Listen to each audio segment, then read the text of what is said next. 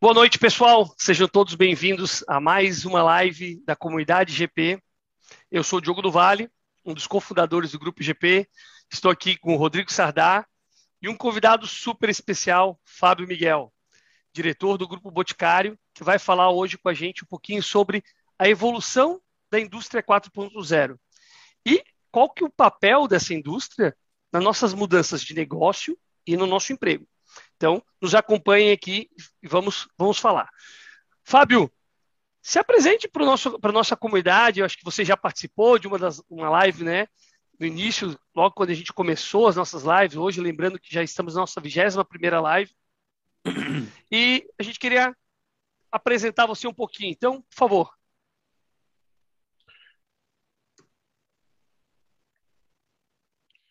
Bom, boa noite.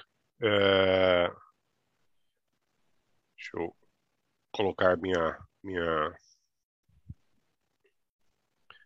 página aqui, todo mundo vê? Sim, uhum. Tá bom. Temos apresentação hoje, galera. Olha aí. É outro nível, né, cara? é, é bom, né? É, a gente Pô. consegue um pouco falar melhor e também é, mostrar né, um pouco do, do, caminho que a gente preparou para hoje. Então, é, me apresentando, né, eu sou um, um cara de 1,90m, tenho cabelos e olhos castanhos, barba, é, gosto sempre de azul, né? Então vocês veem que a minha camisa é azul, a minha foto é azul, sempre eu tô preciso comprar umas camisas diferentes. E sou do interior de São Paulo, ali eu me criei, ali eu fiz faculdade é, pública no, é, da, na Unesp, no interior de São Paulo, ali eu fui fazer mestrado em São Paulo, depois doutorado, tudo em economia, né? E por que, que eu fiz economia? Porque eu vivia, e a gente de mais de 40 anos viveu, num mundo que tinha uh, mais ou menos 2.800% de inflação ao ano, 80%, 90% de inflação uh, por mês. Então, hoje, quando a gente está sofrendo um pouquinho com a inflação, naquela época a gente tinha 80% ao mês, a gente queria mais uh, entender o porquê que a economia se comportava daquela forma. Isso que me levou a ao Plano Collor em 1990, eu tinha 13, 14 anos, a querer ser economista. Fora a economia, o mestrado, doutorado na área, eu adoro viajar, adoro conhecer lugares no Brasil, fora, gosto muito de ler e gosto muito, acho que depois que a gente está dentro das empresas, organizações, temos nossas funções, mas de conhecer um pouquinho uh, as áreas e saber como que a a empresa pode ser mais sustentável, como o papel dela pode ajudar os outros, como a diversidade pode ajudar uma empresa a ter é, diversas opiniões, né? As mulheres hoje ganhando mais poder, mas também temos que pensar nos negros, nos LGBTQI+, nos PCDs. Acho que, acho, como executivo, eu gosto de ajudar e empoderar uh, não o público como eu, né? Homens brancos que acredito que já nascem com bastante privilégios, né? Sou diretor de logística hoje, já fui diretor de suprimentos, é, tanto no Buscário como na L'Oréal, e já trabalhei nas diretorias financeiras aí de outras empresas. E tem um livro sobre compras, junto com outros amigos diretores de compras e empresas aí. Então, fiquem à vontade para é, me perguntar, no final a gente tem uma lista de, de e-mails, LinkedIn, tudo que vocês puderem. Então a gente vai falar um pouco sobre a indústria 4.0 hoje, como que ela impacta na indústria, na logística, puxando sardinha para o meu lado, falar um pouquinho da logística, é, falar dos impactos nos empregos, na educação e aí abrimos para pergunta ao final. Fiquem super à vontade também uh, Diogo, o pessoal quiser me interromper, se tiver perguntas no chat referente a algum slide específico, também tá tudo bem. Fabião, só, só passar para o pessoal aqui rapidinho, né? Só a dinâmica, lembrando. Então, o Fábio vai fazer uma apresentação prévia sobre o tema, né, falando sobre a importância dessa evolução da indústria 4.0, alguns dos impactos. Quem tiver no Zoom aqui conosco, pode já ir preparando sua pergunta, poder, depois a gente vai abrir, vocês podem abrir a câmera, fazer as perguntas diretamente para o Fábio. E quem tiver no YouTube, né, também não esqueça de deixar seu like e já preparar as perguntas e vão colocando as perguntas ali e de onde vocês estão falando, que a gente já vai passar a palavra também para algumas perguntas do YouTube também. Tá bom, pessoal? Fábio, o palco é seu. Bom, o que é a indústria 4.0? É um termo que tem uns 10 anos já, é feito na Alemanha, um pouco numa junção das entidades, é, seja das indústrias, do governo e da própria área acadêmica, de criar e aprimorar a indústria alemã. Né? Foi ali criada a estratégia da Alemanha para uh, para os anos 20, né? Eles queriam modernizar a indústria alemã e assim se cunhou o termo, né? Foi publicado o primeiro texto ali em 2013, mas foi essa junção de governo, universidade e indústria para dar competitividade à indústria alemã. E isso é uma uma história, né? Que a gente começa lá em 1700, né? 1700 você tinha a indústria a vapor. Começava a se falar em indústria, indústria 1.0. Depois disso, só 1800 que a gente vem com a produção em escala, né? Você ter uh, uh, o que Ford uh, começava a produzir seus carros pretos, já em grande escala, a eletricidade ganhando força, ah, e a gente só viria. É com, fone aberto, desculpe. Uh, aí a gente só viria a ter uma nova revolução da indústria 100 anos depois, em 1969, que a gente começa a criar os, os computadores, os primeiros robôs, e aí sim a gente tem a indústria que a gente conhece hoje, né?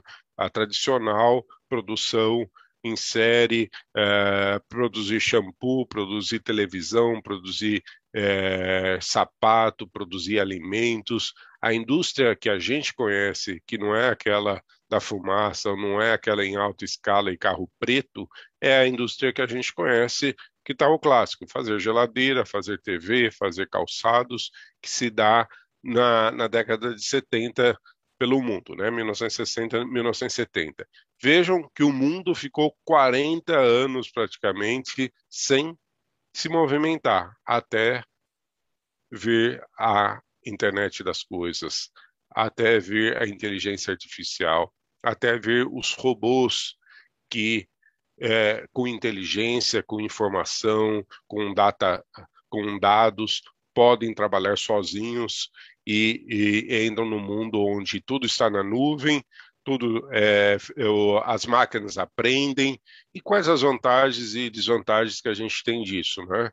Por exemplo, e eu vou falar um pouco durante uh, hoje à noite, um grande exemplo para mim é a manutenção nas empresas.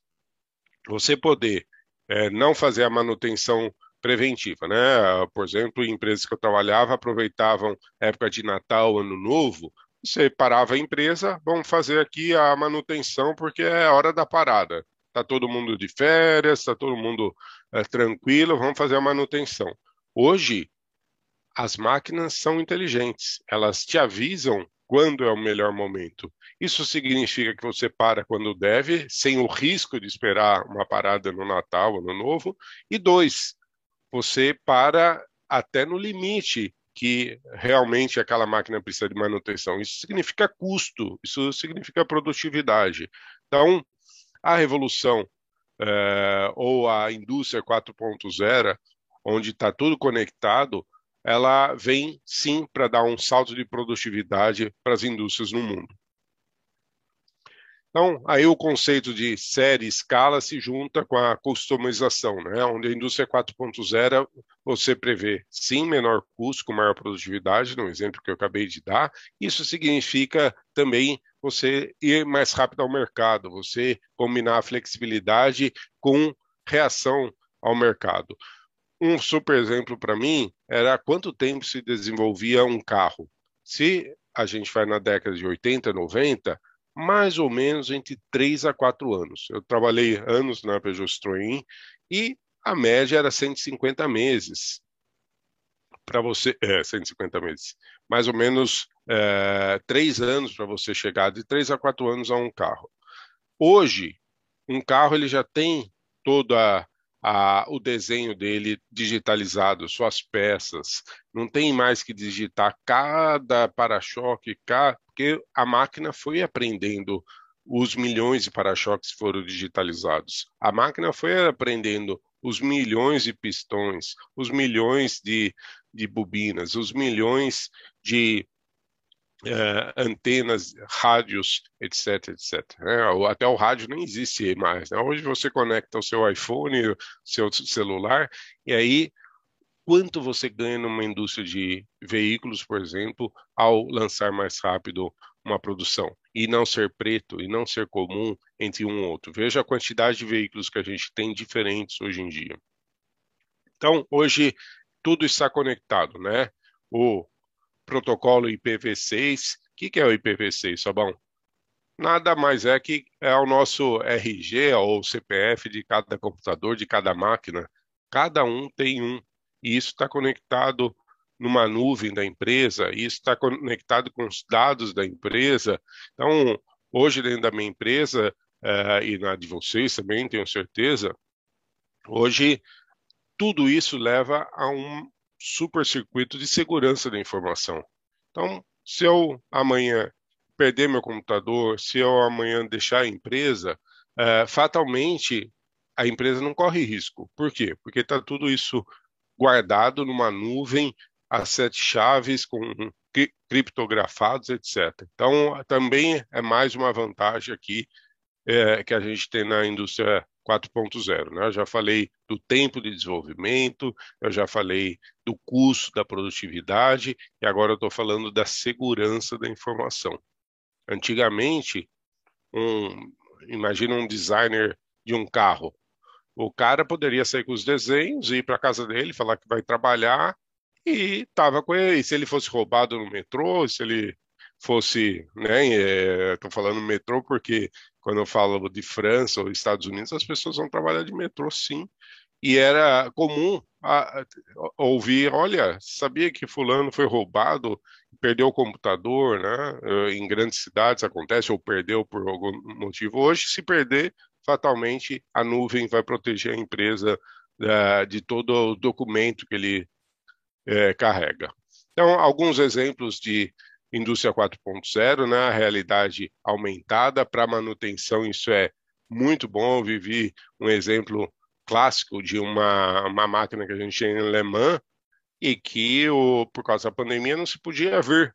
Então, o que, que se faz? Faz com uma realidade aumentada, um profissional no Brasil que, com um, uma pessoa orientando lá da Alemanha, da Áustria, consegue fa fazer a manutenção no Brasil. Ou do lado aí tem um profissional de veículos que está desenhando, está tudo digitalizado lá.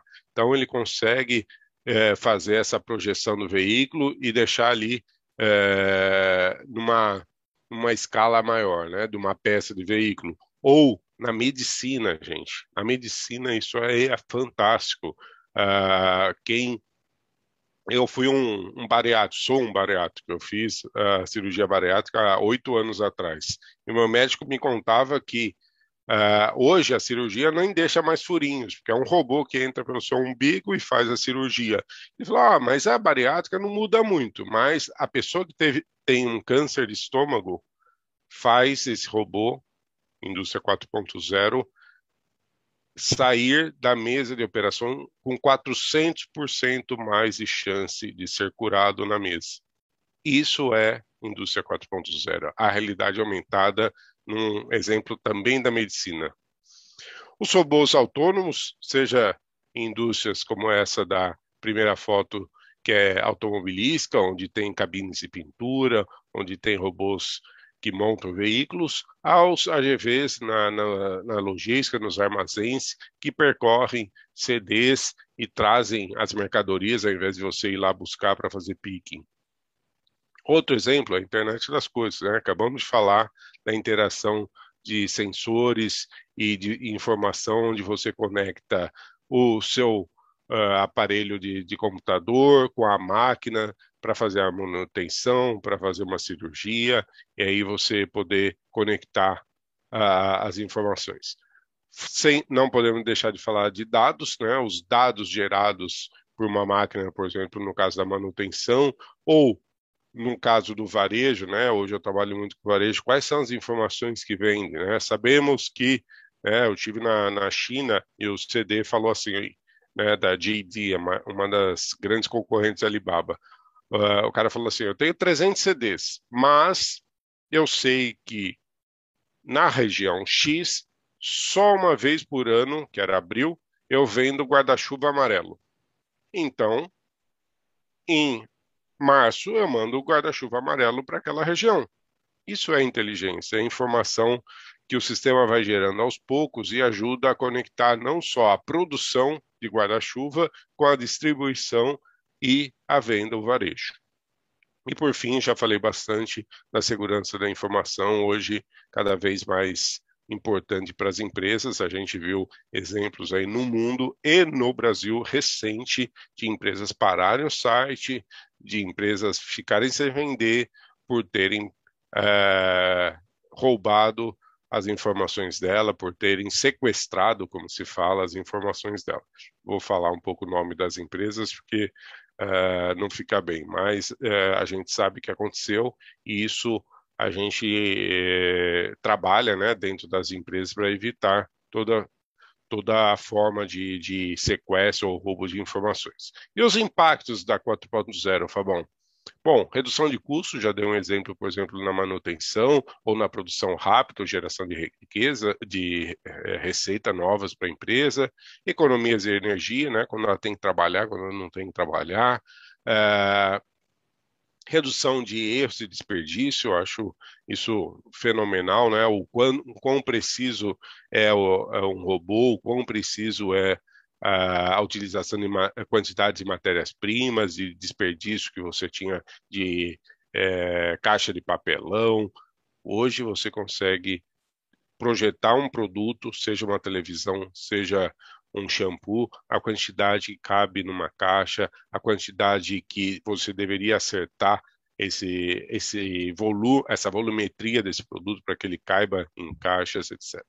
Então, e nós vamos falar um pouquinho ao final sobre a qualidade de vida mas, e o emprego, mas acho importante também que as pessoas também, ao ser mais produtivas no trabalho, tenham, vou repetir, não estou falando besteira, acredito nisso, tenham mais qualidade de vida.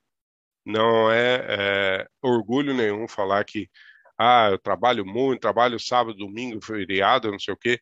Não, se você tem uma máquina que possa fazer esse trabalho e gere produtividade, ótimo, porque você também tem que hoje, dentro das empresas, cada vez mais valorizar sua qualidade de vida e valorizar seu tempo.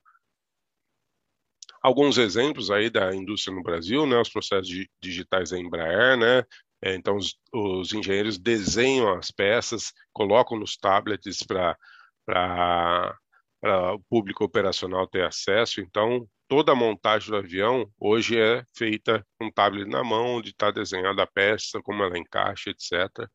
Ah, o outro exemplo é a Gerdau, que tem 30 mil sensores nas suas máquinas instaladas no Brasil, que prevê, que prevê a manutenção de cada máquina, quando ela tem que ser feita, e no exemplo que eu dei, né, não é na parada de Natal, Ano Novo, nas férias coletivas que se faz, e sim no momento correto, no momento que a máquina precisa da troca. Aí, na, um exemplo da Alemanha, onde a produtividade aumentou oito vezes, né, em, em duas décadas, quer dizer, é muita coisa você conseguir dobrar a produtividade. Quem está acostumado né, com as metodologias PDCAs, é, melhorias contínuas, né, as EMAICs da vida, sabe o quão é difícil conseguir 10% numa indústria, 15% numa indústria. Imagine você crescer é, a sua produção oito vezes, dado que você tem informações e trabalha com dados dentro das empresas. algo que está vindo muito forte e vem para ficar, não chegou ainda no Brasil, acho que lá fora já é muito forte e vai chegar daqui a pouco, é o blockchain. Você tem a rastreabilidade de toda a sua produção. Aí está um exemplo simples de uma salada no Walmart eh, com a IBM que sabe, olha, a cenoura veio de tal fazenda, o tomate de tal, o, o de tal.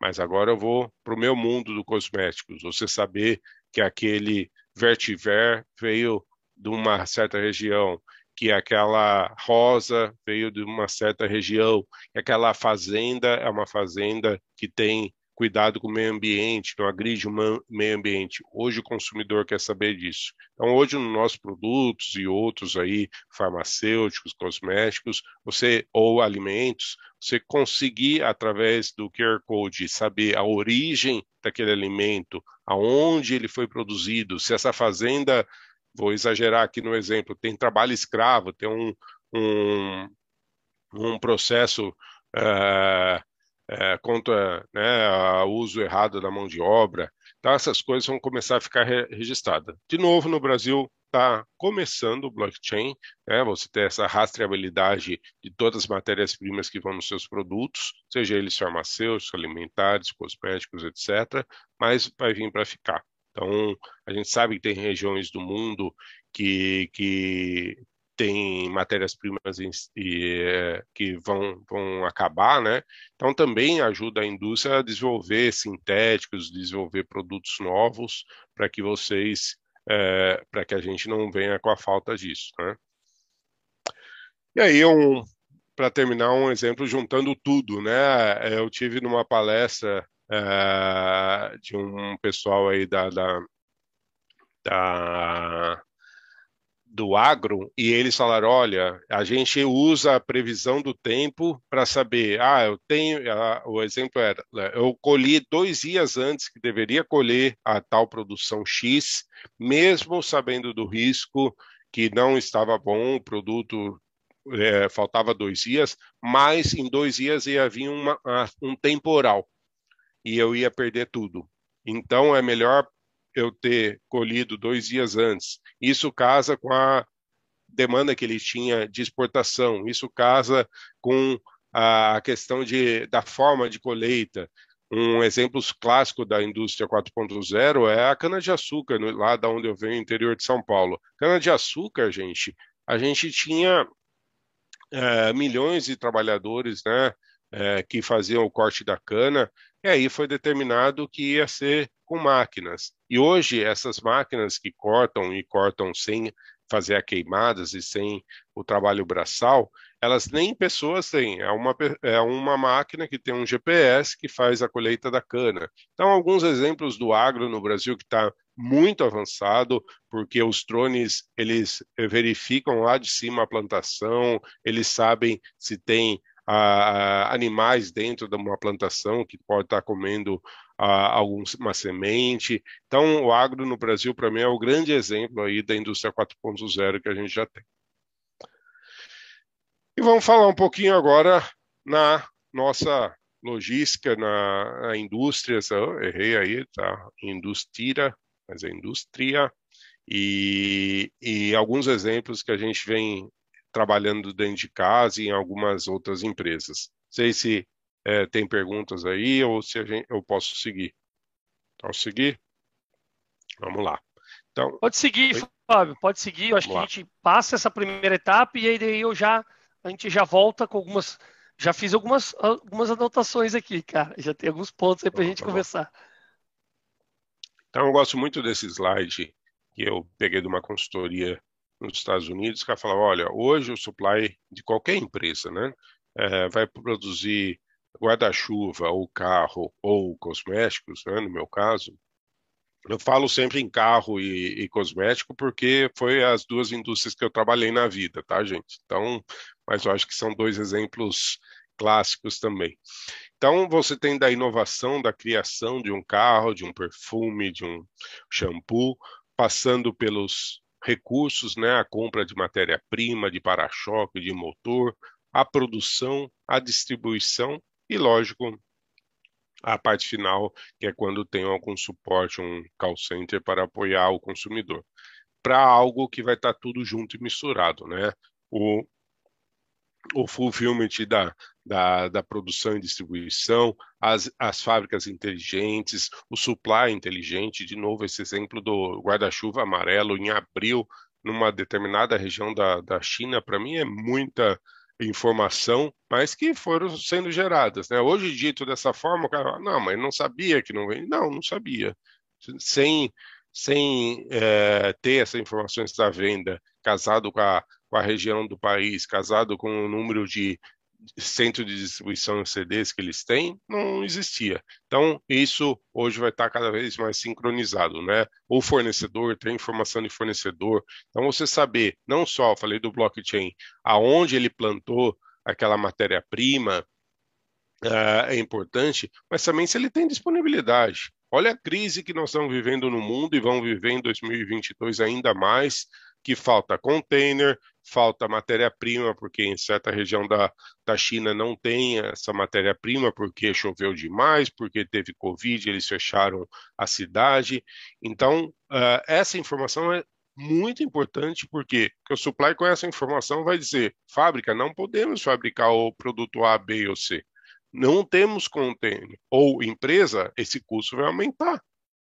Temos exemplos e mais exemplos em todas as indústrias aí de aumentos de 50%, 60%, é, 100% de aumento de custo. Então, quem viveu a, no grupo, os caras a gente chama de Beauty Week, o que é a Black Week. Quem viveu a Black Week do ano passado, faltava caixa de papelão. Então, essa informação, você está todo é, é, programado para produzir, para entregar, para ter transportadora, etc. Só que você não tem onde pôr o produto, porque você não tem caixa de papelão. E parece piada, mas aconteceu há exatamente 12 meses atrás no Brasil. Graças a Deus, ou a parceria, né? É, a gente não teve esse problema no grupo, mas foi suado e outras empresas aí tiveram. Então, quem cresceu muito, né? A gente cresceu mais de 100%, outros cresceram 300%. Com certeza ficaram sem caixa de papelão. Então, são informações Ô, de mercado. Oi? Mas que engraçada essa frase, né, cara? Os caras, nós crescemos 300% e os caras não cresceram porque faltou caixa de papelão. Exatamente. que loucura Parece isso, cara. que... Mas me diz uma coisa, eu vou, não, não quero te cortar, mas rapidão. Como que isso acontece? Porque, assim, já tem toda essa coisa da, da, da, da indústria 4.0, a informação, tudo conectado. E como é que acontece isso? É, é, na, é a produção lá no, na ponta que não está conseguindo fazer? Ou é a falta de visão? O que, que, que poderia ser isso? Bom, depende né, a situação. Quando você tem hoje essas matérias-primas, é, não sei, para uh, que é disputada pela indústria de cosmético, pela indústria farmacêutica, pela indústria de alimentos, de uh, higiene, etc., e uma região da China que produz para o mundo uh, fecha, falta para todo mundo. então, essa é a coisa. Então, imagine esses grandes químicos mundiais, estou falando dos grandes, chegar para você e falar: não tenho né? Ele não quer falar, mas é a situação. Quando é caixa de papelão, tem várias histórias, né? Teve o crescimento exponencial aí da pandemia dos e-commerce, né? Então faltava caixa, faltava para todo mundo. Teve também, não posso negar, uma informação como economista que se chama dólar. O dólar a 5,60, muitas empresas preferem exportar do que vender aqui. Lógico que essa, é, por isso eu reafirmo, graças à nossa parceria, meus fornecedores não pensam assim, porque eles pensam uma relação de longo prazo e não ganhar no curto.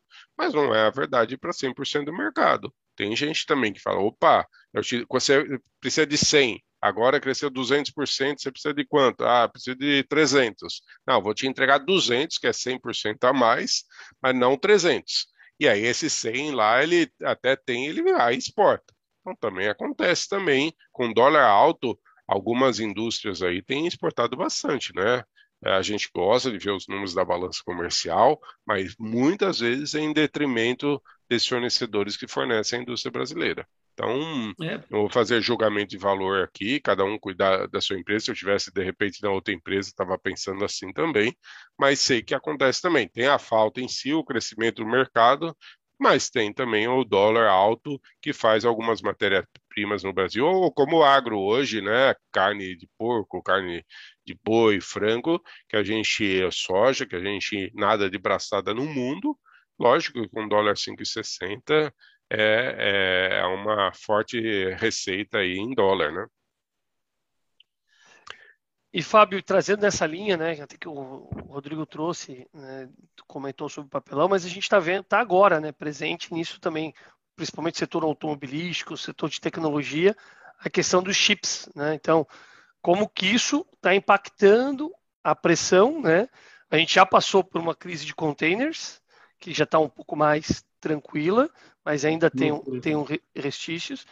E como isso pressiona a própria inflação mundial. Né? A gente estava dando uma olhada, e você como economista também, nesse processo, é de como que isso pode impactar, né? E aí, entrando bem na tua área né, de supply chain, mas conectando com essa questão que a gente tem da, da evolução da indústria 4.0, como que isso um, um, determinado produto impactando, ou uma determinada operação logística impactando a inflação a nível global. Como é que você está vendo isso?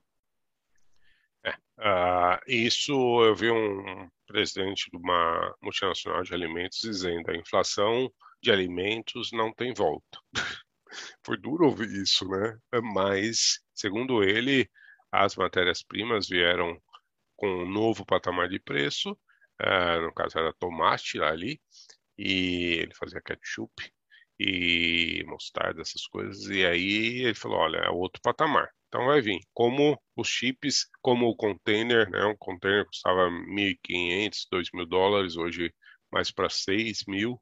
Então a gente tem é, de 8, 10 mil reais, além da valorização do reais, tem todo um crescimento que vai a 30 mil reais um container. Não está resolvido, se fala em resolver o segundo semestre do ano que vem, começar a resolver. O dos navios enormes né, também tem um problema, e aí parece que estamos indo para navios menores. Nesse contexto, o mercado aéreo também, todo mundo correu para o frete aéreo, né? Tem uma urgência, vamos para o frete aéreo, daí não tem avião para todo mundo, não só para o transporte de matéria-prima, como o avião de passageiro, né? Então, assim, estamos numa receita boa de inflação, que é a falta, é, é alta demanda com restrição de eh, matéria-prima em insumo. Então, isso em qualquer é, seis meses o curso de economia, você vai aprender, né? Curva de de um lado tem muita gente querendo comprar, de outro lado tem é, pouca oferta. E aí o preço vai subir. Então, você já vê o dólar subindo, um pouco, o dólar não, o petróleo subindo novamente, para patamares que eu não achava que o dólar ia voltar nunca mais.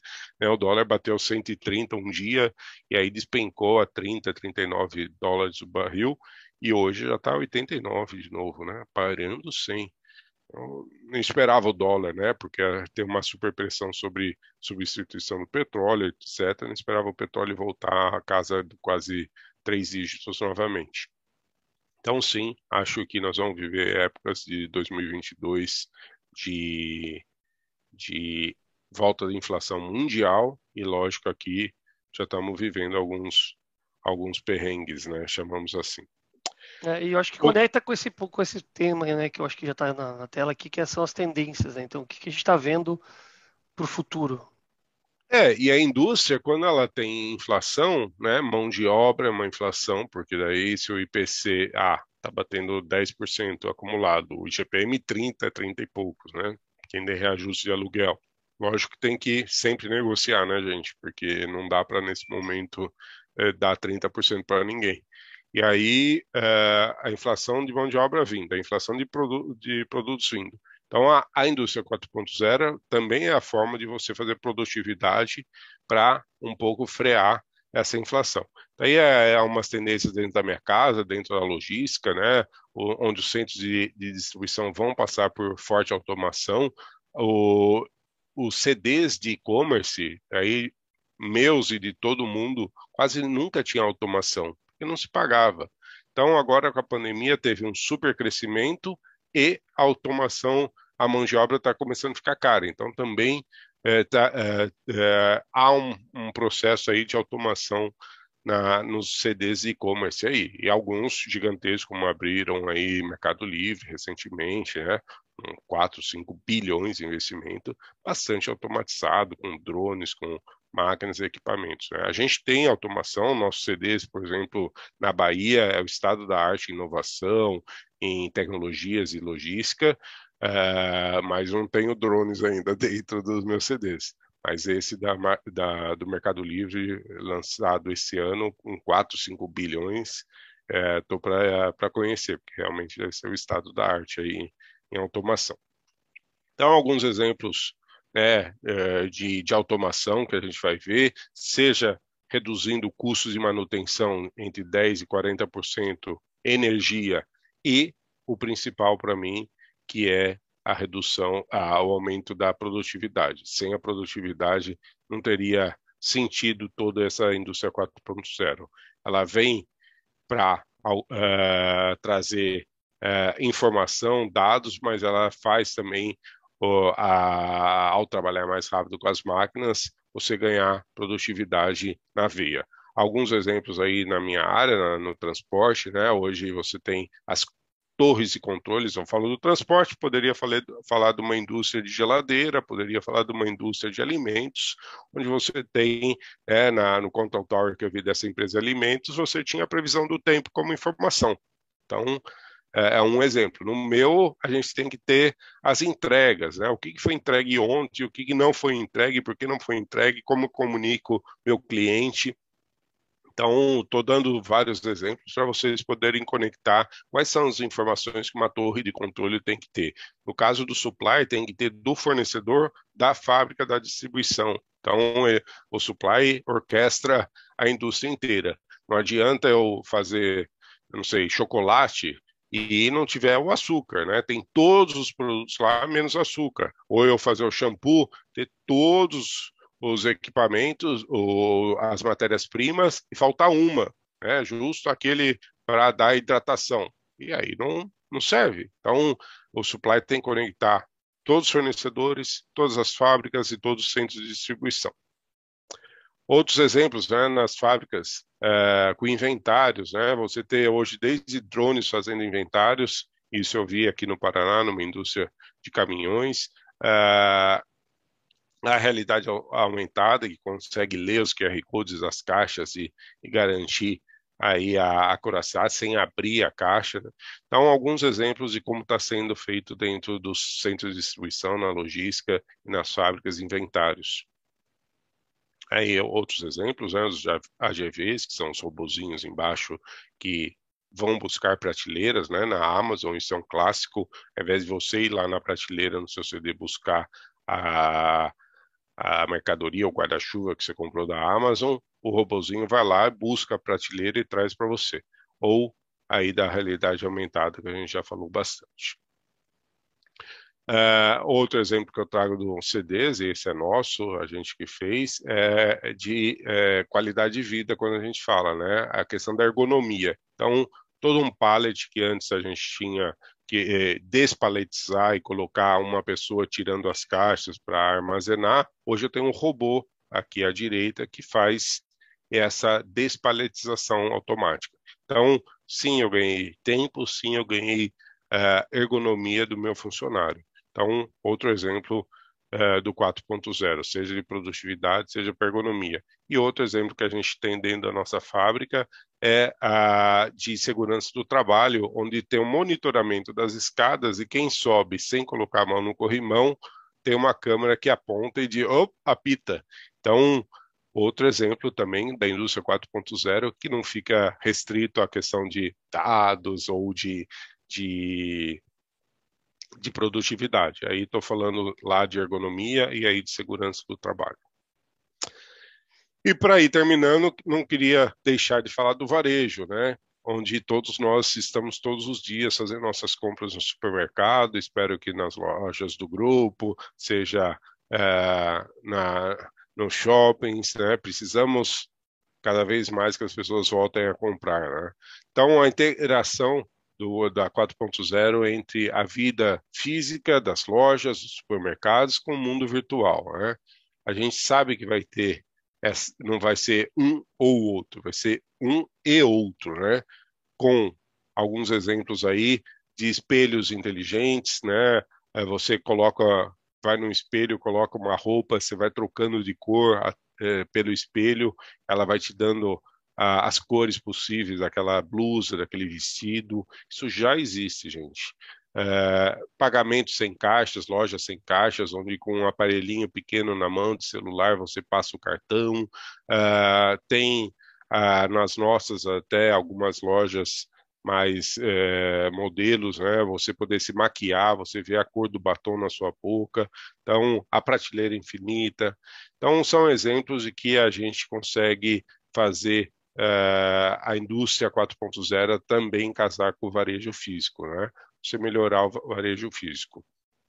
Então, e aí alguns exemplos da, da, da 4.0, seja nas entregas, né, você comprar no site e buscar numa loja, e na, nos Estados Unidos você tem lojas de farmácia ou Walmart, onde você pode buscar seu produto. No caso do Grupo Boticário, você pode também comprar e buscar uma das 4 mil lojas, é, é, ou compre e retire na, na, sua loja. As informações de QR Code, então aqui, esse último embaixo aqui, você tem um produtinho lá, um suco de laranja, você pode saber que fazenda que ele foi é, é, plantada aquela laranja, qual o prazo de validade. Imagine isso projetado para todos os alimentos, uma feijoada em lata, um shampoo, um perfume, um remédio, você ter um QR Code todas as informações que você quer saber sobre esse produto. Fábio, não... se tu Oi? me permite, antes da ah. gente avançar para o próximo tópico, volta um pouquinho ali, que eu acho que é interessante esse ponto, né? Que tu trouxe nesse exemplo do produto, que no final do dia a gente recebe o produto em casa, muitos, né, tá ali no, no, no processo. A capacidade de bater num QR Code, que já é indústria 4.0, né? Já está falando né, dessa, desse processo de conexão, internet das coisas, e, e conecta muito com aquilo que tu veio, tu veio trazendo ao longo dessa, tá, dessa evolução que a gente tem visto das, da indústria, no processo, por exemplo, do próprio blockchain. Né? Ah, eu quero saber a origem dos meus dados, eu quero saber a origem dos meus insumos, eu quero saber quem é o meu fornecedor e como é que isso está impactando, e muito, e muito também para a qualidade desse meu produto. Porque se eu tiver alguma avaria, se eu tiver algum processo né, de contaminação, a gente consegue voltar à origem de uma forma muito mais rápida. Né? Nós também temos esse processo de rastreamento que é super importante para que, para que a gente tenha certeza a origem dos nossos insumos e como isso impacta na vida, né, no dia a dia do nosso consumidor final. Então, achei super interessante essa, essa conexão que tu trouxe aqui e como que a gente vai ver, e a gente já começa a ver isso, no nosso dia na prateleira, né? No dia a dia do varejo lá, quando a gente passa, por exemplo, né, num, num determinado ponto onde tu talvez não tenha mais um checkout de produtos, né? Como a Amazon fez recentemente, sei que vocês também estão com uma loja modelo aí em São Paulo, né? Tentando buscar algumas é, ideias novas de produtos, né? E, e, e, processos. E eu queria talvez pudesse comentar um pouco para nós assim, o que, que você, como é que você está vendo esse esse caminho para o varejo, né? Como é que tu está vendo esse caminho para o consumidor? Porque todos nós aqui somos consumidores, independentemente da posição onde que estamos né, dentro da carreira, a gente vê essa mudança é, acontecendo diariamente, mas muitas vezes a gente não, não realiza as oportunidades que estão por trás, né? E até a gente estava falando um pouquinho antes de como que isso muda a forma com que a gente trabalha, como é que isso muda a forma com que a gente precisa se preparar para o mercado, que é um mercado completamente diferente daquele que a gente estava acostumado lá atrás. Né? Aquele mercado físico, onde tu, tu ia lá na lojinha, provava roupa, ou provava uma determinada peça para fazer a compra. Hoje, parte tu compra online, um pedaço tu vai fazer experimentação numa loja modelo, e aí tu volta porque tu não quer ter o teu transtorno de carregar o produto, tu já entra, recebe em casa. Então, assim, começou uma mistura, né? Conta para nós um pouquinho de como é que vocês estão vendo, como é que tu está vendo essa, essa mudança que a gente está tá sofrendo, porque a gente está realmente talvez no meio do furacão aqui, né? É, eu brinco sempre que nós estamos no melhor momento da vida, viu, gente? Porque, de um lado, se pegar nossos pais, nossos avós, viveram numa indústria 2, 3.0. Nossos filhos nós, vão viver na indústria 5.0 e chegar lá e está pronto, já existe o celular. Né? Até outro dia veio uma palestra que não vai ter mais celular daqui a uns anos, vai ter um chip na, né, na cabeça e tal. Mas eles vão já chegar numa geração que não conheceu o cheque, dinheiro, etc., e o celular é outra coisa. Nós não, nós estamos na, no momento de viver do passado para o presente, indo para o futuro. Então, eu sou muito grato de viver esse momento. E quando eu olho o varejo, eu acho tão interessante, tem mil coisas, né? Eu passei algumas rápidas. Aí, por exemplo, reposição inteligente das gôndolas. Então, se aquele produto está acabando e ele vende, como consumidor, eu quero ir lá e não chegar e o vendedor fala, puta, acabou. Não, eu já foi feita a reposição, porque os dados de, de venda já vão conectar com a loja lá, com a produção, para ser produzido aquele é, shampoo, aquele chocolate, aquele guarda-chuva que está faltando.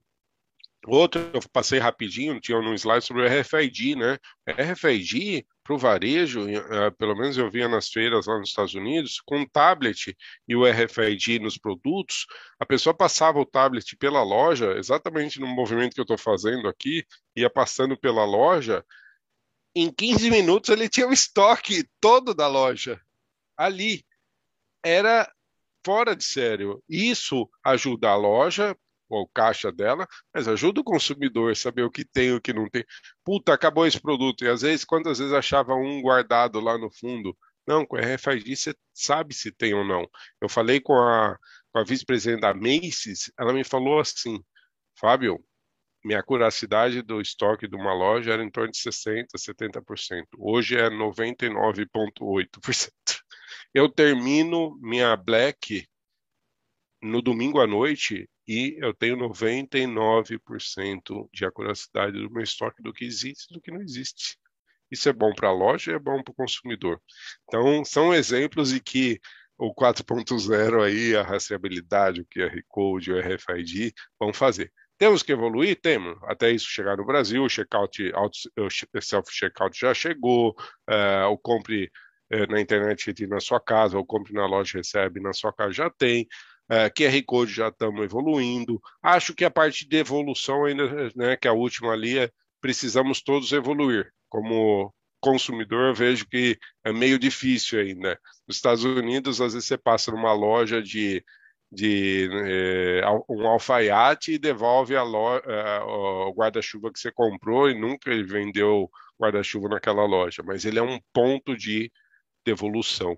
Então, acho que eu vou deixar para nossas revoluções, acho que está todo mundo investindo em TI, em, em QR Code, em, em, eh, dados, em Control Tower, em prateleira infinita, inteligências, mas vou deixar a parte de evolução, que eu acho que ainda é uma coisa, como consumidor, eu gostaria que a gente evoluísse.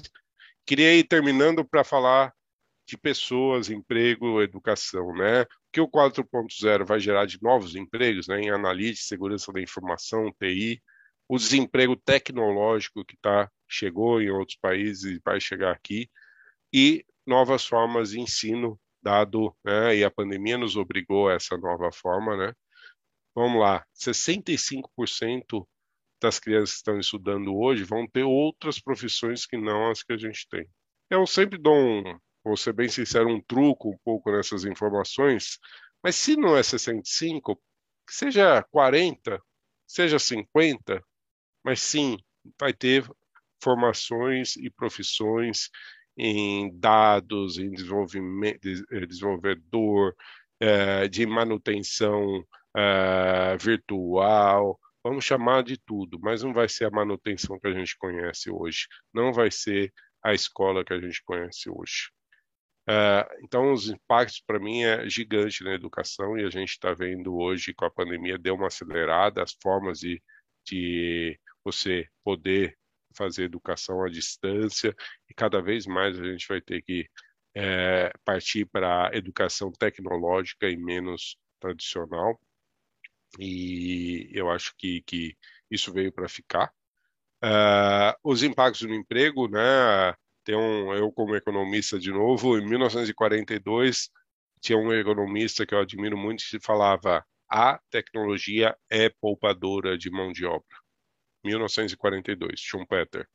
Então, uh, e ele já falava na destruição criativa. A destruição criativa é nada mais, nada menos que estamos vivendo hoje. Você destrói modelos tradicionais, mas para criar novos. Então, o robô não vai chegar é, acabando com os empregos, mas vai gerar novos tipos de empregos, né? Então, aos poucos, as pessoas vão ter que se adaptar às novas profissões, vão ter que estudar novas profissões. E, lógico, né, para eu achei esse slide é, numa palestra da Fiesp que eu gostei muito, falar qual o impacto disso na Previdência, aí o pessoal fiscal, Diogão, turma, né? Como que você faz a arrecadação? Como que você cobra de alguém que produziu dentro de casa um produto, né? Ele imprimiu na 3D, né? Ele pegou, comprou numa empresa o desenho e ele imprimiu em casa. Ele pagou a empresa. E aí, como que é? Como que se faz para gerar tributação em cima disso? Questões que vão chegar daqui a pouco. Não queria e todas as minhas bate-papos, palestras, aulas, eu gosto de deixar alguns livros, né? Deixar a Quarta Revolução Industrial, que é muito bom. A Indústria 4.0, Fundamentos, Perspectivas e Aplicações. Então, aí tem de teoria há muitos exemplos. E na minha casa, aí na Logística, o Mundo Logístico, que é uma revista falando do, do como os dados ajudam nas decisões de produção, de distribuição do supply. Então, três é, referência bibliográfica para vocês. Dizer que sim, vamos ter mais qualidade com a indústria 4.0, mais produtividade e mais economia, mais custo, menos custo para dentro das empresas para é, poupar, por exemplo, no momento desse de alta de, de produtos. Mas nunca faremos tecnologia sem as pessoas. E eu termino nosso bate-papo com dois exemplos. É, um é, na minha, no meu centro de distribuição, e eu já citei da Bahia, que é super tecnológico, com pick to light, é, com airframe, com todas as tecnologias de ponta na logística, nós celebramos mil dias sem acidentes. A gente tem um placar lá das pessoas com as famílias dela, onde a gente fala não adianta toda essa tecnologia, não adianta atender o cliente se alguém aqui não voltar hoje para sua família. Então, para mim, é, a gente pode ter tecnologia, pode ter um CD Estado da Arte, que é o meu da Bahia, mas comemorar, agora que a gente comemorou esse mês, mil dias sem acidentes, tem muito valor, muito mais valor que cada tecnologia lá.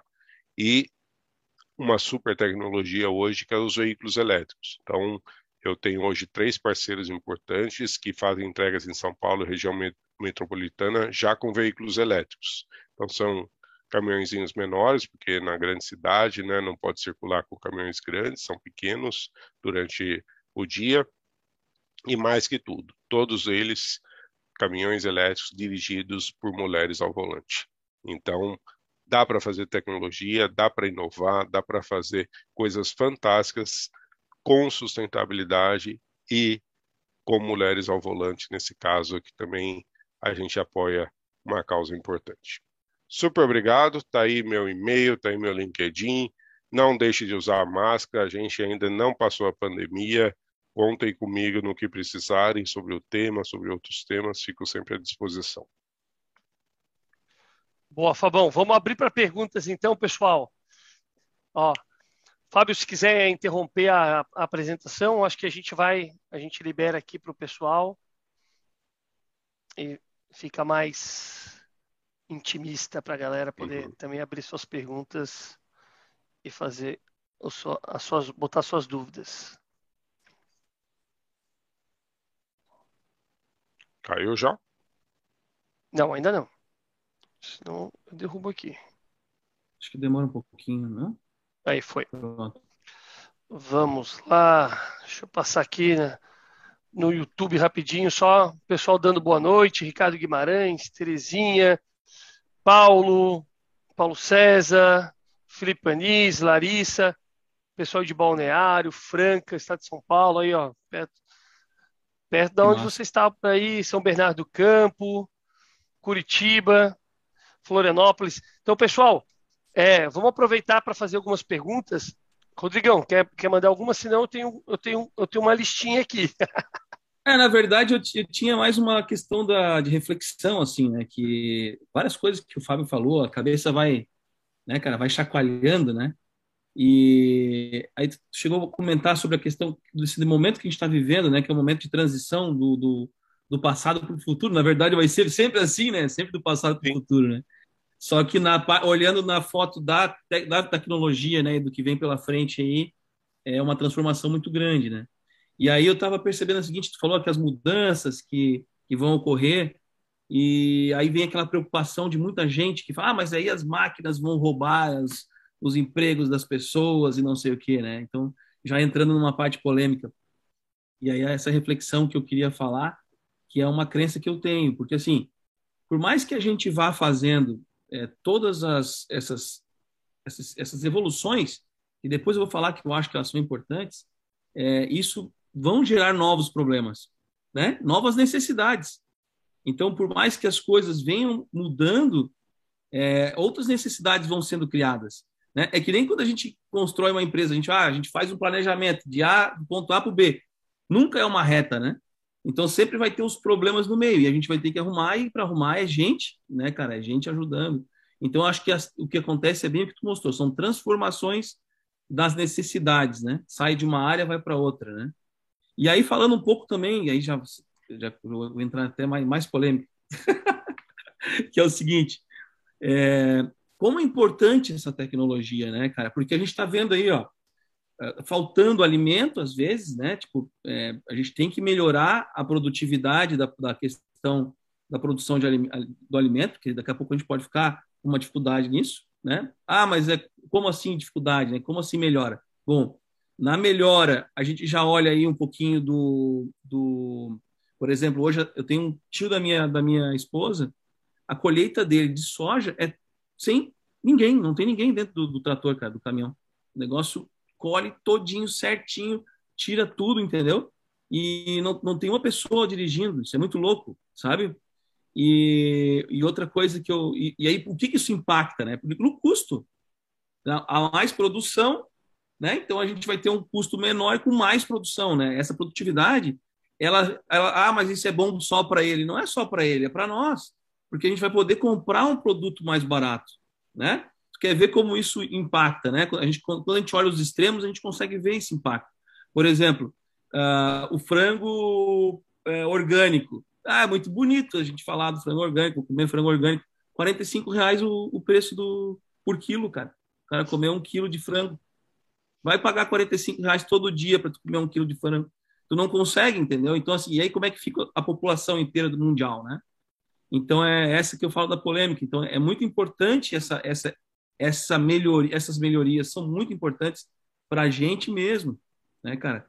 E a gente não perde esse, esse emprego, a gente transforma. É isso que eu acho, né? Minha opinião, né? Exatamente. Mas, exatamente. aí, Fábio, uma, uma questão de pergunta, assim, que eu falei, falei, discursei e não fiz a pergunta. É que, assim, né? Tudo isso está conectado à informação, né? Acho que é, é informa, informação e não é só informação, é processamento de dados também, né? Porque antigamente a gente, não adianta a gente ter uma montoeira de informação e não conseguir processar, tirar a inteligência dela. Né? Sabe quando tu pega aquele Excel e começa a girar, girar, girar, né? É, é informação que não consegue processar, né? Então, assim, é, aí vem a questão do, do computador quântico, né? E aí essa, essa quantidade de informação. Aí o que eu queria saber é dois pontos. A questão de a informação, a gente consegue pegar essa informação lá da ponta, desde a, da, da, das, das questões de, de hábitos de consumo, comportamento do consumidor, sabe? Até a, ele fazer essa conexão com as demandas do supply, com as demandas de, de, de, de até de fazendo, vamos dizer assim, projeções de vendas. A gente já está conseguindo fazer isso até a encomenda, né, tipo antecipada das coisas, a gente já está conseguindo fazer isso e já está conseguindo processar esses dados. É isso que eu queria perguntar para ti.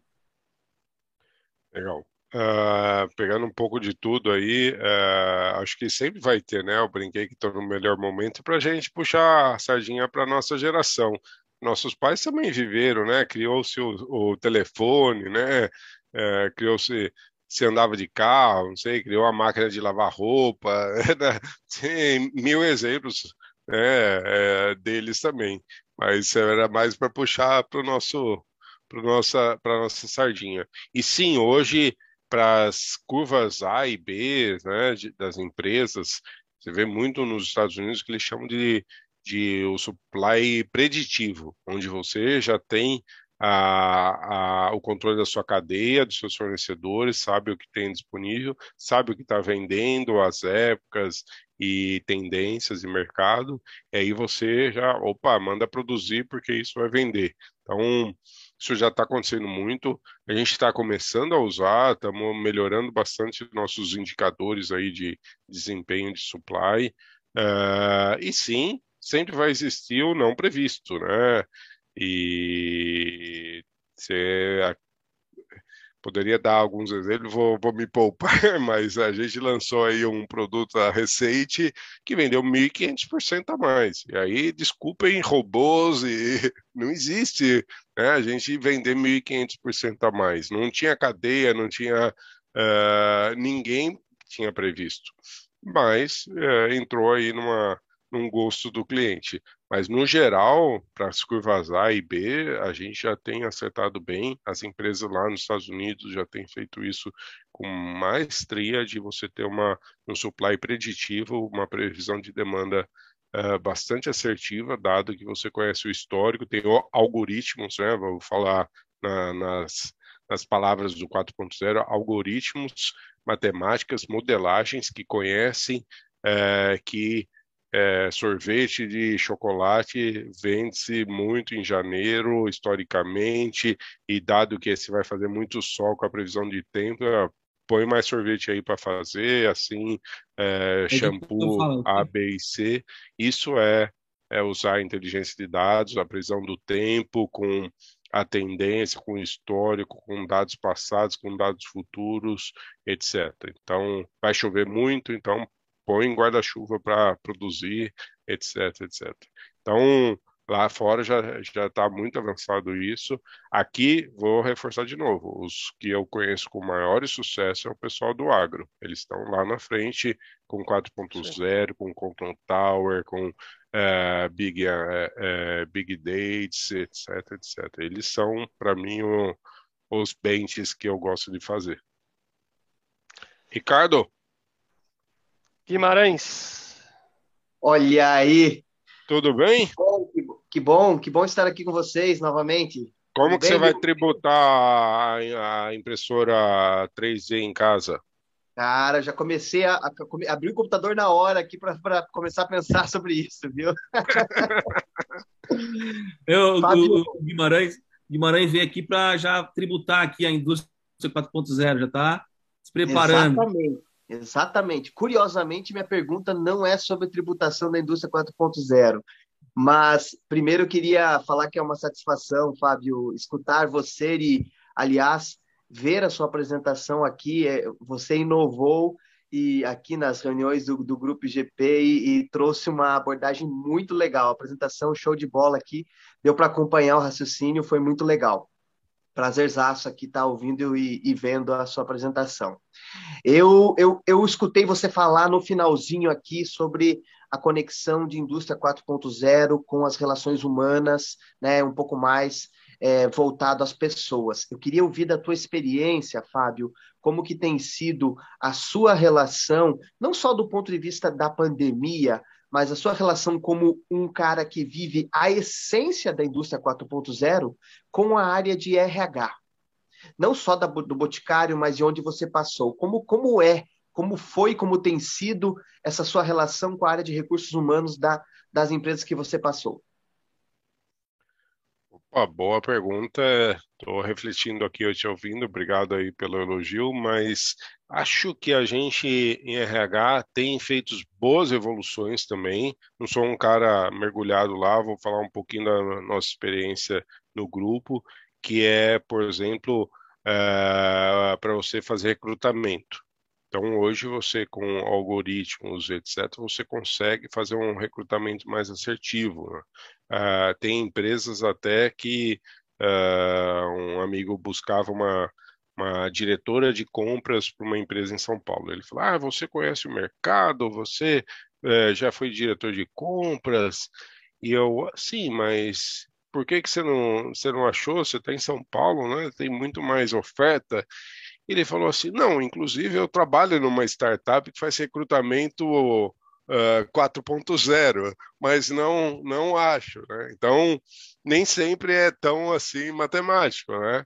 E aí eu dei algumas sugestões para ele, mas já algumas empresas têm feito recrutamentos 4.0 usando o algoritmo e chega lá no Ricardo Guimarães para falar, eu preciso desse cara e é ele, né? Eu tenho não faz aquela chamada de mercado que a gente está acostumado a fazer.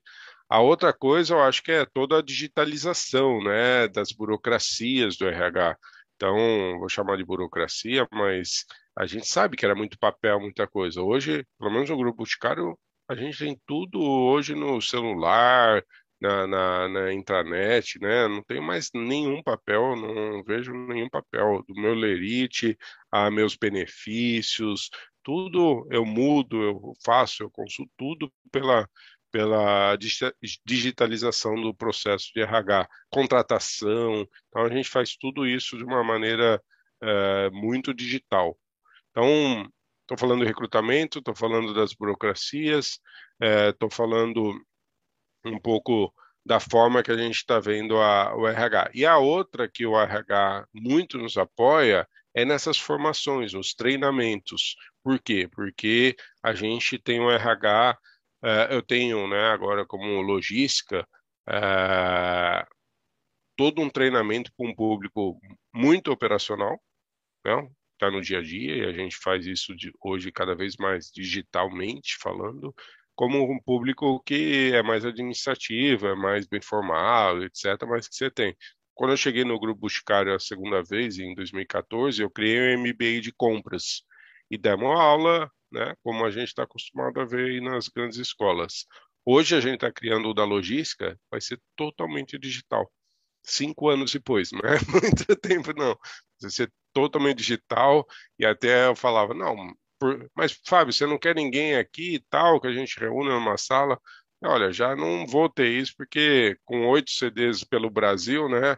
Tá, todo mundo está disponível. Pagar hotel, pagar passagem vai ficar um preço absurdo. Pelo menos em compras eu tinha 100 pessoas é, dentro do mesmo salão. Agora são é, administrativo quase 300, mas são espalhados pelo Brasil. Então o RH também está me ajudando hoje a formatar um MBA de logística totalmente digital. Então, acho que e público operacional já tem. A gente tem um treinamento que chama é, TAD, time de alto desempenho, onde a gente dá autonomia para o público operacional resolver os problemas e ser menos dependente de um supervisor, etc. A gente o, são cinco níveis. O primeiro nível é básico de português e matemática e vai até níveis maiores, chega à qualidade, para eles terem essa autonomia, esse conhecimento da máquina, do processo.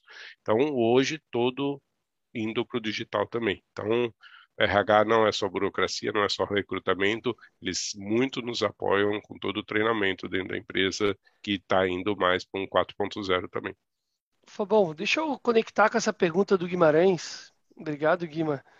Para a gente tentar trazer nesse processo desse novo perfil, né? Porque quando a gente falou de tecnologia, quando a gente fala de mudanças, internet das coisas, quando a gente fala sobre data analytics, né? Quão, quão forte que é isso, importância de dados, tudo isso que a gente precisa cada vez mais estar conectado, a gestão dessas, dessas máquinas, né? Porque hoje talvez o cara de logística, daqui a pouco ele está gerindo máquinas, né? Então, eu queria entender um pouquinho e tu falasse como é que tu está vendo essa mudança de perfil, né? Dentro, claro, dentro da tua área ou dentro do grupo boticário ou dentro da tua jornada, né? Que tu tem tem passado, para que esses nossos profissionais, para quem está aqui nos ouvindo também, se prepare para esse novo mundo que está chegando. Porque na realidade ele é um mundo quase presente, né? A gente não está mais falando de futuro, galera. Quando a gente fala dos exemplos que o Fábio trouxe aqui são coisas que estão acontecendo. Eu lembro de estar de ter ido ao centro da, da SAP, né, que fica lá em, no Rio Grande do Sul, acho que é São Leopoldo, se eu não me engano, e a gente foi conhecer o centro tecnológico. A gente falava de blockchain, falava sobre essas questões de, de evitar que a gôndola ficava, ficasse vazia, análise né, de FRD. Cara, hoje, hoje está tá acontecendo. Né? Isso talvez era quatro, cinco anos atrás, de repente a, a, a mudança chegou. Né? E as pessoas, eu sinto ainda, Fábio, que a gente ainda tem um caminho, né? e isso é natural. Né? Tanto de legislação, quanto de adaptação de RH, quanto de, da nossa adaptação como pessoas também de, de estarmos presos nos nossos trabalhos tradicionais. Né? Então eu queria, eu queria ouvir um pouco mais dessa tua experiência, você que está no meio desse, desse, dessa mudança, né? É, e semana que vem a gente vai trazer também um especialista em cidades inteligentes para falar com a gente sobre essa mudança tecnológica a nível governamental e para fora também. Então vai ser legal. Mas eu queria entender dessa, dessa tua visão das pessoas, como é que a gente adequa a esse processo? É, para mim a, a, não tem uma forma, né? E a gente fala muito isso no grupo é, de você ensinar as pessoas do mundo digital de forma tradicional. Então, elas têm que ser educadas na forma digital. Então, acho que a primeira coisa são treinamentos e já uma cultura 4.0, né? a gente faz games, por exemplo, né, dentro da nossa vice-presidente de operações, tem games, né, onde eu passo desde o, aquele tubo lá de inovação, de criação, a fornecedores, a fábrica, a distribuição. É uma forma de você treinar e colocar as pessoas a aprender de uma forma mais digital 4.0. É, eu vi um CD é, nos Estados Unidos, depois da Puma, e depois vi aqui no Brasil na Embraer e na Dafit, muito interessante, que chama Auto Store. Depois joguem no YouTube e achem o videozinho, eu não, não quis mostrar aqui porque ele é uns 10 minutos. Mas imagine um, um cubo mágico e com todas as prateleiras, tudo em, são prateleiras, então gigantesco, no tamanho de um. E aí você pode ir aumentando esse tubo, eh, esse cubo, conforme vai aumentando o seu negócio. E ali é, são só robôs que pegam, olha, é, é, curva A fica mais em cima, porque ele já pega e já separa, e a curva D tem que fazer o cubo girar para subir até a prateleira, até lá em cima, para ele pegar. Mas eu fiquei impressionado, porque não tem gente nenhuma, né? Você falou CDs não vai ter gente, né? Falei, não, nunca vai acontecer. E lembrei agora desse auto store, que é basicamente você tem que ter gente só para abastecer uh, essas, uh, essas prateleiras, né? E depende do seu giro, etc. Mas o próprio CD, esse próprio cubo, vai fazendo o picking uh, desse produto. É focado em em e-commerce, porque são unidades, não são grandes volumes. Né? Você compra um tênis vermelho na Puma, outro compra um branco, ou no caso da Embraer, para peça de reposição, então peça A, peça B, peça C, e manda lá para fazer o, a manutenção do avião, etc. Mas já vi, então, CDs de manutenção da Embraer ou na Puma, é, CDs sem gente. Então, é possível. E aí, é, para mim, é, é, o que eu chamei de o desemprego tecnológico é muito forte, né? principalmente no Brasil, que você não tem grande formação. Então, como você tem que fazer? É tentar acabar com o analfabetismo tecnológico é, treinar pessoas, treinar é, desde é, a gente administrativo, né? A gente tem curso de MVP, de, de Scrum, etc, etc, né? Eu falava sobre alguns exemplos, mas é, no público operacional também vai ter que partir para uma formação forte digital para que eles não sejam analfabetos tecnológicos. Acho que é para lidar com um CD desse, onde você tem um cubo que trabalha, você tem que fazer manutenção, tem que fazer reposição de bens, afinal, os produtos não chegar lá, os tênis vermelhos, brancos e azuis da Puma, alguém tem que levar e pôr lá, abastecer a prateleira do supermercado para que depois ele trabalhe. Mas você tem que ter alguém que não seja um analfabeto tecnológico para lidar com essa marca. Então, sei, é, é difícil ter as respostas futuras é. aí, mas acho que nós vamos partir para um treinamento é, não nos moldes que a gente estava acostumado. Agora vai ser sobre tecnologia. É. E tem e é interessante, Fábio, porque a gente também estava comentando até batendo papo antes, né, sobre as formas de trabalho, né? Então, por exemplo, a gente fala muito sobre metodologia ágil, né? Então, não sei se quiser con contar um pouquinho da importância disso para criações de MVP, para as pessoas entenderem que a gente está passando por um processo de transformação. Porque não adianta a gente achar que a escola tradicional lá na faculdade saiu do, do colégio, saiu da, fez a faculdade e a gente vai cair talvez ainda num estudo, infelizmente, que a gente ainda vê muito teórico, muito né, não não tecnológico, ainda está a gente acaba gerando um gap muito muito grande entre o que a indústria precisa para aquilo que a gente tem recebido no mercado. Então, como é que como é que tu vê essas novas metodologias de trabalho auxiliando também nesse processo de desenvolvimento da própria indústria 4.0? É, acho primeiro que eu acredito, né, é, como economista de informação, que a tecnologia você é, não consegue lutar contra ela, né? Ao contrário, você tem que é, surfar nela. Então, vejo sempre o mundo muito melhor do que estava há 20, 30, 50 anos atrás. E, para mim, a grande revolução aí da tecnologia é na medicina, né? Então, seja uma cirurgia, como eu citei, seja um médico robô. Eu estava no evento de executivos uma vez, a KSM, e alguém falou: Ah, você se consultaria é, com médico robô? E nenhum executivo quase levantou a mão. Ele falou: Olha, o, o médico robô ele vai ter lido 5 mil livros, né? Mil em inglês, mil em alemão, mil em francês, mil em chinês. E enquanto o seu médico só leu um, só tem a formação dele, né? Não só leu um livro, mas tem só a formação dele. E o outro leu 5 mil livros sobre aquele tema. E daí ele fala, mas e o Waze, quem usa? Aí todo mundo ergue a mão. Por que que você acredita em algumas tecnologias e outras não, né? Ah, não, lógico que, que com o ser humano e com a sua saúde você tem uma preocupação maior. Mas poderia ser para uma máquina de lavar roupa, poderia ser para fazer um prédio. Eu vi um super exemplo de um, um prédio em São Paulo, é, feito por uma consultora, cujo design, etc., foi feito pela Pininfarina e totalmente virtual. Será que a gente conseguiria fazer isso sem a Pininfarina vir com 10 arquitetos para o Brasil, para desenhar, para ficar meses fazendo? Hoje, você manda as informações, a pessoa faz lá, etc.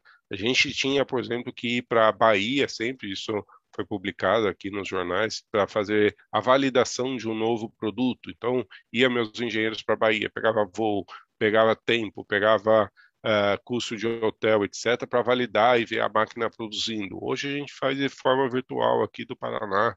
A gente tem tecnologia onde vê a, a, o produto sendo fabricado, onde consegue medir as dimensões, onde vê se está vazando.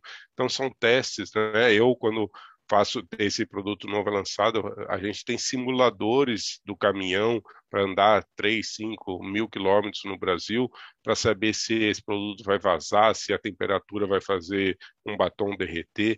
Então, isso é tudo testado em, é, em máquinas né, 4.0. Acho que é, são, são exemplos aí de que você pode errar menos. Eu quero, eu quero só passar aqui, tem uma mensagem no, no, no nosso no, no, YouTube do Sasha, que conversou com a gente também aí alguns dias atrás.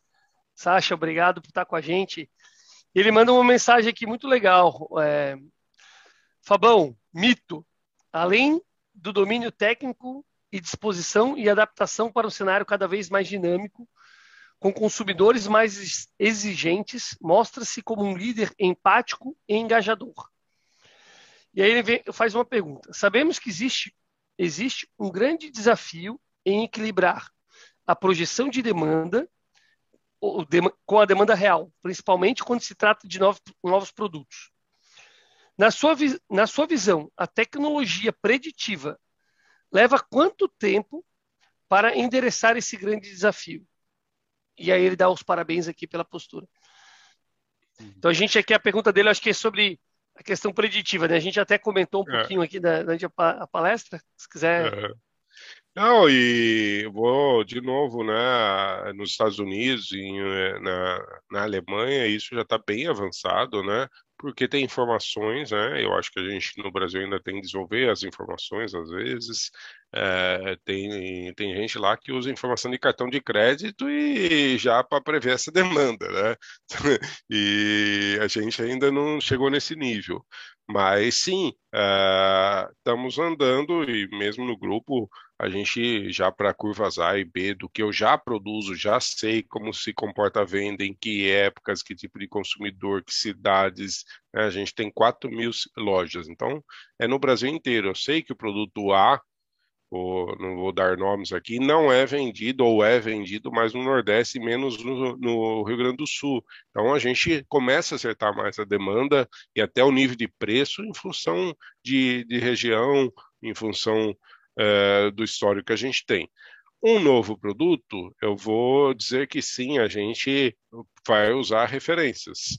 E olha, ele é similar, ele a tal produto, ele a gente já lançou uh, não sei, eu vou pegar qualquer exemplo, uma fragrância uh, amadeirada. Então você fala, olha, ela tem esse comportamento, tem um público XYZ, no, no Ceará vende bem, no Piauí não vende bem, no Rio Grande do Sul uh, vende bem, no Paraná não vende bem, e aí uh, com isso você constrói também um pouco esses algoritmos. Mas, graças a Deus, somos seres humanos e às vezes uh, o ser humano tem umas coisas inexplicáveis. Então, eu não sei se uma máquina vai conseguir explicar uma venda de um produto que ninguém imaginou 1.500%. Então, assim, uma, é, é, o ser humano, é a memória dele, é o que caiu no gosto, ou, uh, não sei, uh, por exemplo, antigamente, eu acho que ainda tem uma força da novela, por exemplo, então alguém usava o vestido tal, daí isso vendia mais ou menos, mas 1.500% não é a, a, a mocinha da novela, o galã da novela que explica. Realmente. A viralização é, do mar... TikTok lá, Fabão. É, o, o, que acerta, o influencer. O diretor de marketing vai falar, fui eu, né? Se eu não tivesse colocado na novela das nove, ninguém teria vendido 1.500. O, o outro vai falar, não, fui eu que desenvolvi essa embalagem linda, não sei o quê. A casa de fragrância vai falar, nossa, aqui fui eu que acertei nesse tom amadeirado aí, fodástico. Enfim, não sei quem que é o culpado por vender 1.500% de uma previsão que ninguém fez vai ter sempre, graças a Deus, somos seres humanos, vai ter sempre desvio. Mas temos melhorado bem, seja aqui no Brasil, mas lá fora já está muito avançado. No Brasil, de novo, para mim, os grandes exemplos vêm do agrobusiness. Pessoal, mais algumas. Se quiser, tiverem perguntas, levantem a mãozinha aqui. Eu já passo para vocês, tá? É, a gente está quase se encaminhando para o final aqui, Fabão. Eu tenho uma pergunta que talvez foge um pouquinho, talvez do teu core aí, mas é uma, uma pergunta que a gente tem visto bastante quando a gente fala de indústria 4.0, que é a questão da segurança da informação. Né? E é uma preocupação muito grande. É, a gente tem visto e participado, né, de, participo de alguns grupos com outros executivos, e a gente observa essa preocupação crescendo bastante dentro do C-Level, principalmente quando a gente fala em relação a bloqueio de dados, roubo de informações, a gente tem a LGPD bombando aqui hoje, né? Então, o, é, tanto na Europa crescendo muito forte, nos Estados Unidos, agora no Brasil entrando ainda engatinhando, mas a gente começando a construir esse, essa preocupação com os dados das pessoas. E aí vem a, a, a minha pergunta: como é que as, as empresas têm se preparado para esse processo? Porque isso é uma mudança muito grande. A gente está falando de muitos dados, né? Então, como é que como é que tem sido feito esse trabalho? O que, que você tem? Qual é a sua preocupação? E se aí fica à vontade, né? obviamente não precisa abrir é, coisas sigilosas, mas pelo menos para a gente entender, porque esse é um novo mercado também que se abre para as pessoas de tecnologia, né? Acho que a gente tem alguns uhum. colegas que nos acompanham aqui que são da área de tecnologia. Esse também é um caminho bem interessante. É, é, eu falei um pouquinho, né, durante o bate-papo e, e, realmente algumas grandes empresas tiveram seus dados roubados, seus sites saíram fora do ar recentemente aí, né? Uh, e imagina a, não só o, a empresa que não teve o site, não vendeu, não faturou, etc., como você falou da lei de proteção, é o vazamento de informações dos clientes dela. É, então tem dos funcionários dela, do cliente dela, assim como ela própria funciona. Então, um, já aquela coisa que antigamente, né, no interior, eu sou do interior, né, o pessoal fala, olha, é, fala para o seu filho ser médico, advogado, engenheiro, eu falaria, filho, vai ser da área de, de segurança da informação, porque vai é, cada vez mais um mundo digital de, de dados, de informação do seu cartão de crédito, do que você compra, do que você produz, etc., uh, da nuvem essa é uma profissão que vai cada vez mais se solidificar aí, então, dentro das novas profissões. As empresas, sim, estão criando mil mecanismos e gastando milhões nessa proteção. Imagina o mercado financeiro, banco, né? É, eu tenho um amigo que sempre foi, olha, o Bill Gates fez propaganda para o Unibanco. eu, eu explicava para ele, lógico, você sabe quanto o Unibanco compra de de sistemas da, do Bill Gates. Então, eu fico pensando que os bancos devem estar gastando milhões em sistema de proteção, essas grandes empresas, etc., que não tem uma figura emblemática do Bill Gates, eu acho, na, na SAP ou nessas grandes empresas de segurança. Ou eles são mais, né, por ser segurança da informação, já são mais retraídos, né, e para não se mostrarem, mas sim é, tem um gasto enorme ano a ano com segurança de informação. E a gente tem também, né? A gente ouvi de uma empresa que a gente era é, mais flexível. Hoje a gente tem, não pode, é, é, não tem mais pendrive, né? Por exemplo, um exemplo simples, não tem mais pendrive. A nossa comunicação hoje é, não é mais pelo WhatsApp, é por um sisteminha interno da empresa, onde se eu sair da empresa amanhã fica lá e eu não levo nada. Então, eu perdi esse histórico. No WhatsApp você leva um arquivo, você leva. Então, aos poucos, você vai restringindo os funcionários de ter informações é, que ele possa levar para casa, seja via pendrive, seja WhatsApp, assim como uh, as proteções para as empresas não serem ter esse sequestro, né? De novo, essa grande empresa de varejo recentemente e outro uma concorrente internacional que tiveram seus dados sequestrados e não puderam faturar dois, três dias sem sites, etc., além do risco de vazar informação de faturamento de cliente, etc., etc., etc. Mas falei, é. falei, não sou especialista, longe de conhecer. Não, mas é, mas é isso mesmo, Fabão. Eu acho que é isso mesmo. Acho que esse é o ponto, como tu falou, né? É uma nova, talvez aquela que a gente falava, que seu filho seja médico, né? Talvez hoje que seja da, da ciência da tecnologia aí, é, um, é, o, é o ramo que a gente vê mais crescendo. A gente até estava comentando a dificuldade de manter profissionais, né? Retenção de profissionais nessa área, com toda essa abertura de mercado que a gente teve, principalmente pós-pandemia, onde as pessoas entenderam que de fato esse cara não precisa estar aqui, né? Então é, tudo isso é, muda também a, a, forma com que a gente tem visto esses profissionais e o impacto que eles geram né, nas nossas organizações cada vez mais. Então, para que a gente também saiba que nós, todos nós, independentemente da área, pô, e nós, eu que sou da área fiscal, né, eu vejo o quanto é importante ter conhecimento de IT, né? Hoje não existe como a gente coordenar toda a nossa comunicação com, com Cefaz, é tudo eletrônico. Né?